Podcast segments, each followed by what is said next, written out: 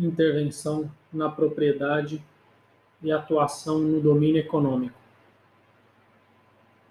Qual a natureza jurídica da intervenção do Estado na propriedade? Quais seus fundamentos? Quais são as modalidades existentes? A intervenção do Estado na propriedade tem natureza jurídica de poder de polícia. Ela consiste na prerrogativa estatal de impor restrições e condicionamentos razoáveis à propriedade alheia para atender interesse público e função social. Há duas modalidades: intervenção restritiva ou branda. O Estado impõe restrições e condições à propriedade sem retirá-la do seu titular.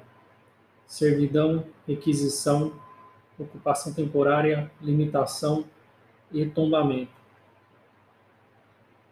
Intervenção supressiva ou drástica. O Estado retira a propriedade do seu titular originário, transferindo-a para o seu patrimônio, por meio de desapropriação. Discorra sobre servidão administrativa. A servidão administrativa tem natureza jurídica de direito real público, que permite ao Estado e delegatários a utilização de imóvel alheio, com o objetivo de atender ao interesse público. Não há servidão sobre bens móveis ou direitos. A servidão administrativa segue regramento semelhante as servidões privadas, em que existem dois prédios pertencentes a donos diversos. O prédio dominante, beneficiário da servidão, e o prédio serviente, aquele que sofre a restrição.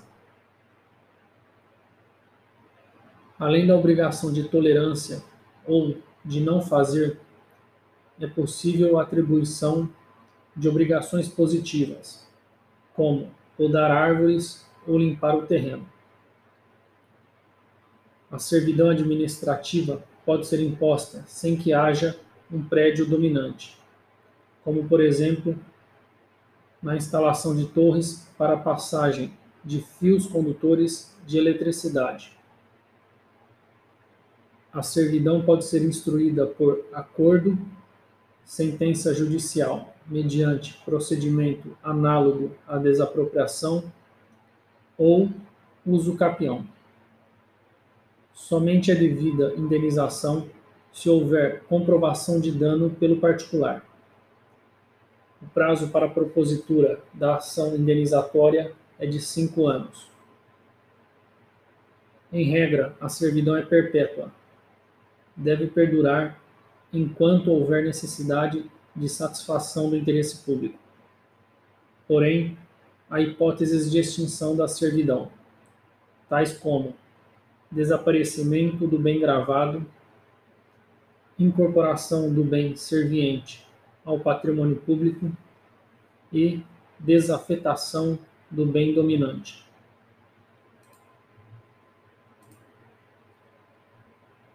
Discorra sobre requisição administrativa.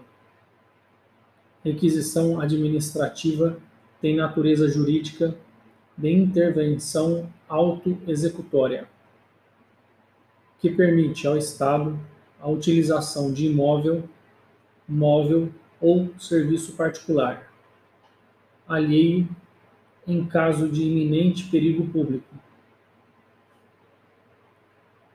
a emergência da situação justifica a autoexecutoriedade da medida, perdurando essa até o fim da situação de perigo.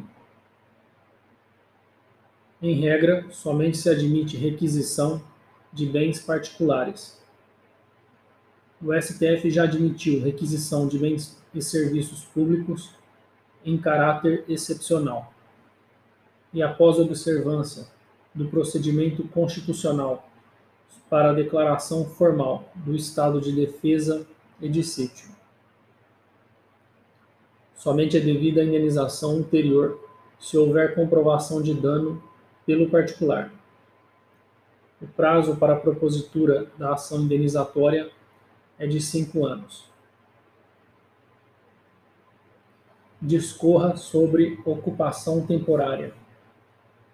A ocupação temporária tem natureza jurídica de intervenção branda, que permite ao Estado ocupar, por prazo determinado e em situação de normalidade, a propriedade privada para execução de obra pública ou prestação de serviços públicos.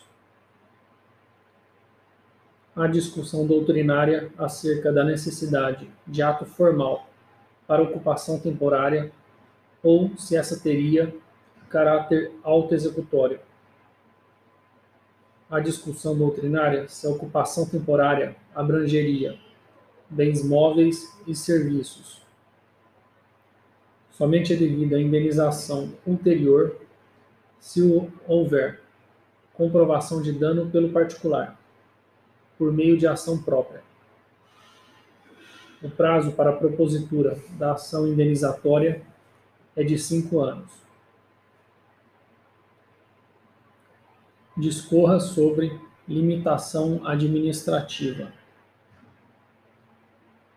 A limitação administrativa tem natureza jurídica de restrição estatal à propriedade, que acarreta obrigações negativas e positivas aos proprietários, a fim de atender à função social da propriedade e satisfação do interesse público. A limitação administrativa decorre do poder de polícia.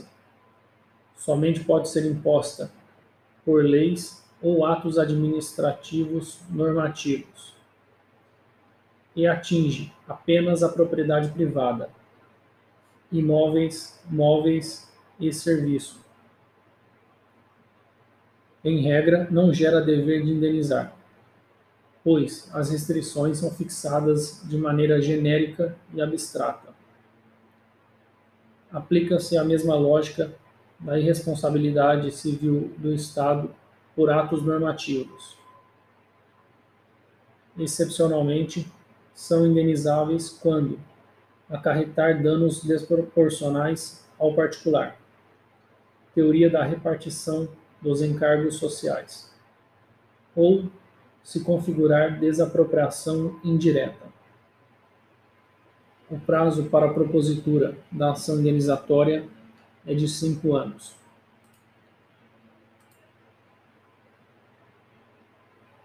discorra sobre tombamento. O tombamento tem natureza jurídica de intervenção estatal restritiva, que tem por objetivo proteger o patrimônio cultural brasileiro. A corrente doutrinária que defende a natureza jurídica do tombamento como espécie de servidão administrativa. O tombamento pode recair em bem público ou privado, imóvel ou móvel, pois incide em qualquer bem que tem valor cultural, artístico, histórico, arqueológico ou paisagístico. Bem imaterial é sujeito a registro. Isso porque a proteção do patrimônio cultural brasileiro pode ser efetivada por meio de várias maneiras inventário, registro, vigilância, tombamento, desapropriação. O tombamento é instituído após regular processo administrativo, com inscrição do bem no livro do tombo. O tombamento pode ser de ofício, voluntário ou compulsório. Pode ser provisório ou definitivo abranger total ou parcialmente um bem. Pode ser individual, por exemplo, um quadro, ou geral, tombamento do Centro Histórico de Salvador. O tombamento produz efeitos para o proprietário do bem, para o poder público e terceiros. Somente é devida indenização se houver comprovação de prejuízo. O prazo para a propositura da ação indenizatória é de cinco anos.